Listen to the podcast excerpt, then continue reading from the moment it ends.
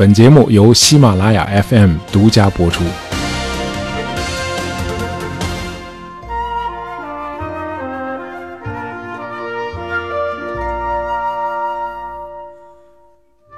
呃，经常出去旅游的朋友都知道啊，到德国主要是看它的田园风光。呃，可是你要想领略一下德国的历史文化，你还得去一些古城。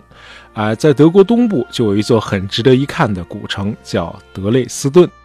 二零零四年，呃，联合国教科文组织把这座古城和周边的易北河河谷都列入了世界文化遗产名录。呃，被列入文化遗产的区域有十八公里长。呃，在这里你骑车也好，步行也好，这个易北河畔的自然和文化景观尽收眼底啊，有雄伟的城堡、中世纪的宫殿、各种雕塑，还有美轮美奂的公园。呃，畅游这个德累斯顿一般都是从易北河左岸，也就是南岸啊，它的这个市中心开始啊，那儿有一个长达一百多米的陶瓷壁画啊，叫《王侯出征图》啊，Fürstenzug。啊，这壁画展示的是从一一二七到一八七六年萨克森的三十五位统治者骑马出行的形象，非常的生动逼真。啊，我们简单介绍一下萨克森的历史啊。呃，公元八四三年，查理曼大帝的三个孙子把法兰克帝国一分为三，这就有了法兰西、德意志和意大利。那么到了公元九幺九年，德意志自己按照领地划分，再由五位大公五分天下。那么东南部叫巴伐利亚公国，呃，西南部叫施瓦本公国，正南有个洛林公国。那么往北靠中间的地方呢，叫法兰克公国，最北边一大块就是萨克森公国。那么这个萨克森公国在十六世纪初又分成东西两块。那这个德累斯顿所在的东边这一块呢，继续沿用萨克森公国这个称号。呃，到了十七世纪末，萨克森出现了一位政治强人，叫奥古斯特。哎，这个奥古斯特就是当时萨克森的选帝侯，但他同时呢还兼任波兰的国王，另外还管辖着立陶宛。这下可好，这管辖的地方比以前扩大了好几倍啊！这算是萨克森公国的一次中兴。啊，这位奥古斯特在继位之前呢，去了趟法国和意大利。回国后就感到极度的自卑，尤其是游览了佛罗伦萨和巴黎的凡尔赛宫之后，哎呦，这整个人都不好了。你瞅人家，哎，于是他发誓要仿效法国国王路易十四，建造一个类似巴黎那样的都城。那么等他继位之后，就把德累斯顿作为自己梦想的实现之地，啊，竭尽全力的去建设。哎，恢宏壮丽的德累斯顿就是这么建立起来的。哎，这一幅壁画就产生了这么多的联想。好，那么从这幅壁画为起点，那么在德累斯顿的市中心，你就走进了一个巴洛克建筑的海洋。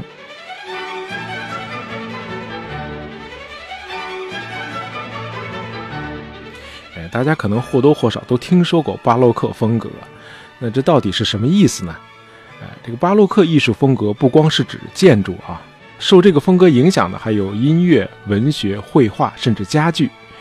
那么，这个风格最大的特点就是对比强烈，而且略带夸张。哎，等于是对文艺复兴时期盛行的那个古典主义风格的一种反叛。哎，你可以把文艺复兴时期的艺术风格比作一颗浑圆的珍珠，那巴洛克就是一颗外形不规则的珍珠。哎，巴洛克这个词的原意就是不圆的珍珠。他追求的不是和谐统一，而是一种热情，一种张力。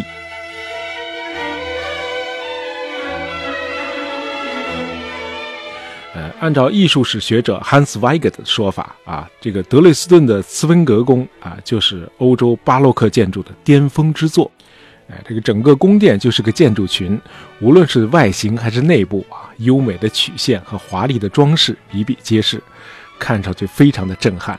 这种样式的宫殿在欧洲其他地方是很难找到的，因此这个茨温格宫就被冠以德累斯顿建筑的三大宝之首。啊，另外两大宝呢，一个是魅力无穷的圣母教堂，那么另一个呢就是文艺复兴风格的 Zemper 歌剧院。啊，这是世界上最漂亮的歌剧院之一。呃，德累斯顿的人口才五十多万，可是大型的博物馆就多达十二座。你要是喜欢艺术啊，你可以在这个萨克森大公的宫殿的画廊里头欣赏到很多的艺术珍品，比如拉斐尔的西斯廷圣母啊，这幅画我在中学的历史课本里就见过。呃，那个圣母抱着小耶稣缓缓走来，表情忧郁啊，一脸的无奈，因为要把心爱的儿子奉献给人世嘛。好，我们总结一下，就是这个联合国教科文组织真的没看走眼啊。德累斯顿这座城市本身就是一部文化遗产啊。当然，这里也有个遗憾啊，你今天看到的德累斯顿并不是它真正的历史遗存。多数的建筑都是分毫不差照原样重建的。What？因为一九四五年二月的一次盟军轰炸，把这座古城彻底毁掉了。呃，日本的京都和奈良都因为他们的文化价值而免于轰炸，那为什么德累斯顿就没能逃过这劫呢？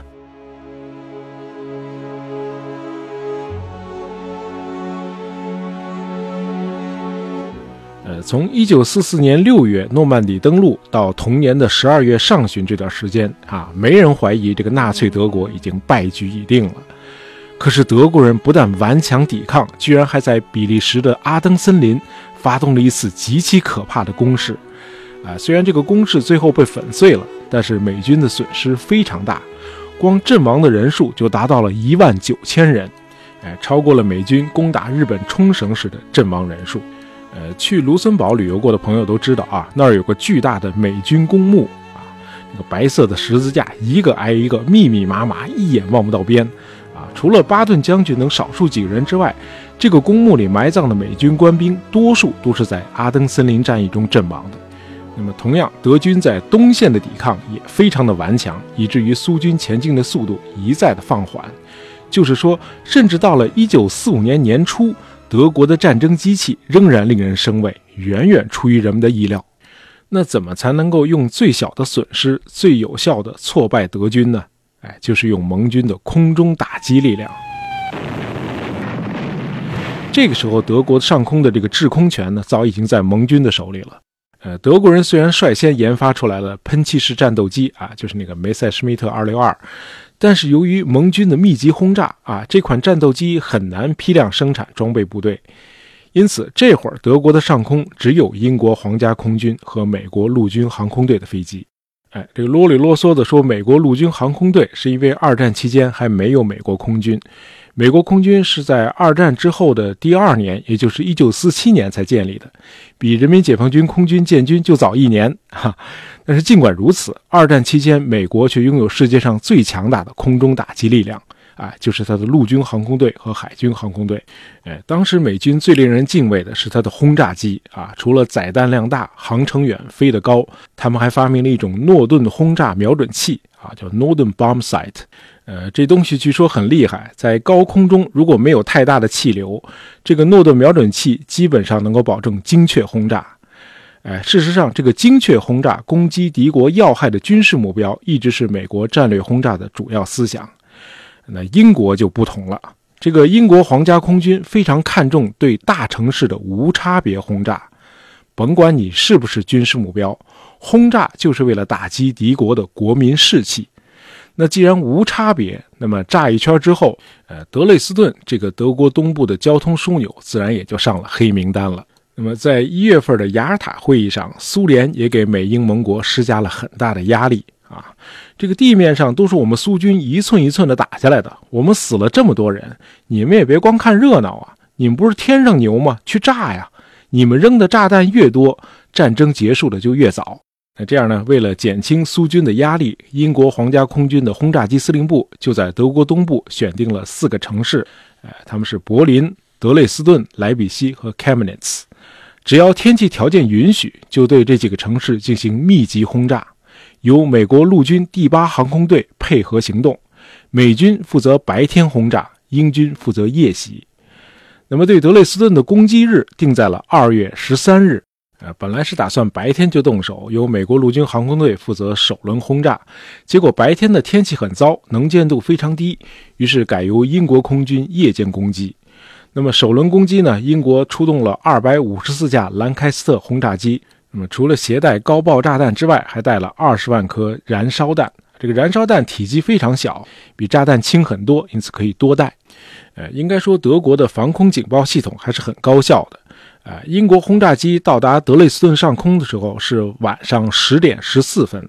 那么早在九点五十分，德累斯顿的防空警报就已经拉响了。就是说，轰炸机开始投弹的时候，绝大多数的德国人已经躲进了地下室了。那怎么还死了这么多人呢？哎，就是因为燃烧弹。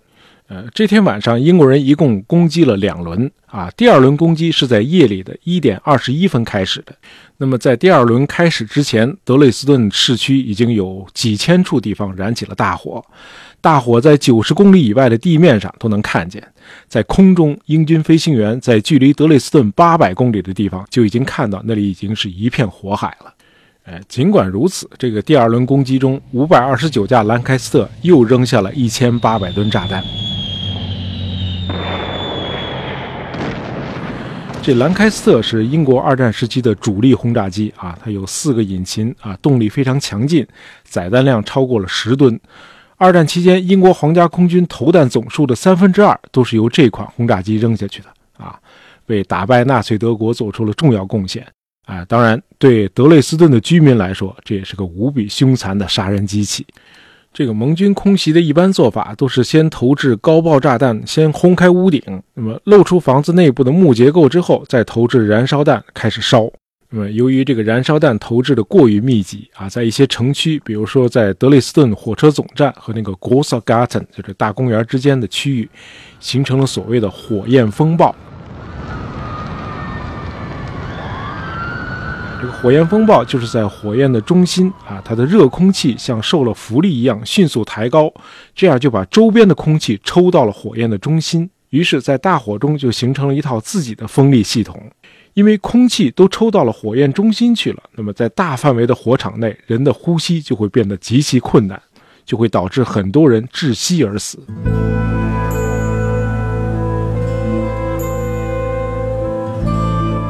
有一位美国作家叫冯内古特啊，他当时是作为美军战俘被关押在德累斯顿。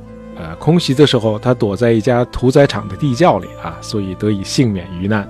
他后来描述说，很多躲在浅层地下室里的德国人，就像在一辆公交车上集体突发了心肌梗塞，他们都坐在那儿死掉了。这些人都是在火焰风暴中窒息而死的。有个叫 Hans Schroeder 的德国人和他的家人躲在这个马林大街第三十八号地下室里。那么第二轮空袭的时候，地下室的门被炸毁了，堵住了出口。他们就跑到连通的第四十号地下室。那么等到空袭结束后，想从那儿的门出去，可是上面已经着火了。很多人没有勇气冲过这火焰。哎，他们侥幸地认为，只要大火不继续往下蔓延，就能够逃过这劫。他们想错了。留在下面的人后来都在火焰风暴中窒息而死了。呃，英军轰炸结束后，第二天，美国陆军航空队又飞来了三百一十六架 B 十七轰炸机。可是这会儿，德累斯顿全城已经完全笼罩在浓烟里了，美军飞行员看不到任何目标，就把带来的炸弹盲目的扔向地面就飞走了。那么，整个轰炸一共导致了德累斯顿两万五千多人死亡，伤者不计其数。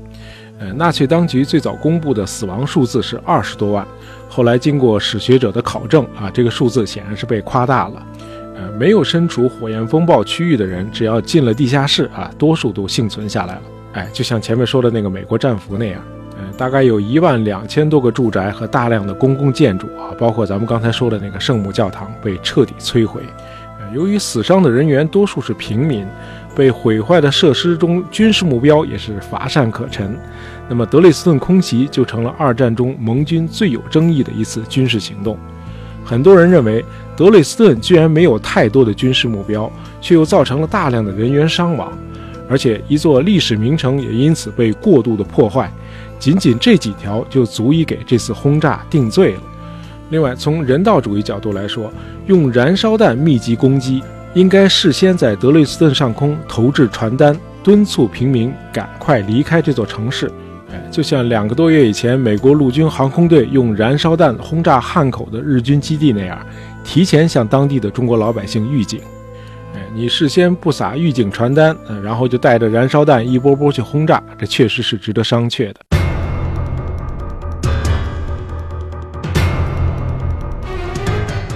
这个纳粹德国当然是竭力利用德累斯顿轰炸大做文章啊，说这个英美帝国主义才是真正的刽子手。那么战后，东德政府也把德累斯顿轰炸这事儿拿出来做足了宣传啊，用来加深普通德国人对英美的仇恨。那英美这边呢，轰炸后的第二天啊，英国广播公司的资深记者 Max Hastings 就写了一篇评论，说德累斯顿轰炸第一次在英美舆论界引发了对军方的质疑和指责。接着，美联社的一位记者也跟着火上浇油，声称盟军正在使用恐怖轰炸这种反人道的手段征服纳粹德国。哎，一时间是闹得沸沸扬扬，哎，以至于老奸巨猾的英国首相丘吉尔也不得不赶紧出来表态。哎，他在一份备忘录里说：“啊，我认为我们应该开始质疑对德国城市的轰炸了。啊，虽然有众多的借口。”但仅仅为了增加当地民众的恐怖而进行轰炸，哎，这种做法应该得到重新的评估。哎，了解到首相这份备忘录之后啊，皇家空军的哈里斯元帅当时就怒了：“轰炸德累斯顿可是您下的命令啊，首相！啊，记者们出来一闹，您就把自个儿摘出来，让我们大伙儿给您当替罪羊，哪有这么干事儿的？”No, you can't。哎，这位英军元帅非常的强硬，他坚决为轰炸德累斯顿辩护。他说：“攻击有战略意义的城市可以缩短战争进程，并减少盟军伤亡。那些反对空袭德累斯顿的人士可以去看看心理医生。德累斯顿以前有的兵工厂、指挥中心和通往东线的交通枢纽，由于我们的轰炸，现在这些都不存在了。”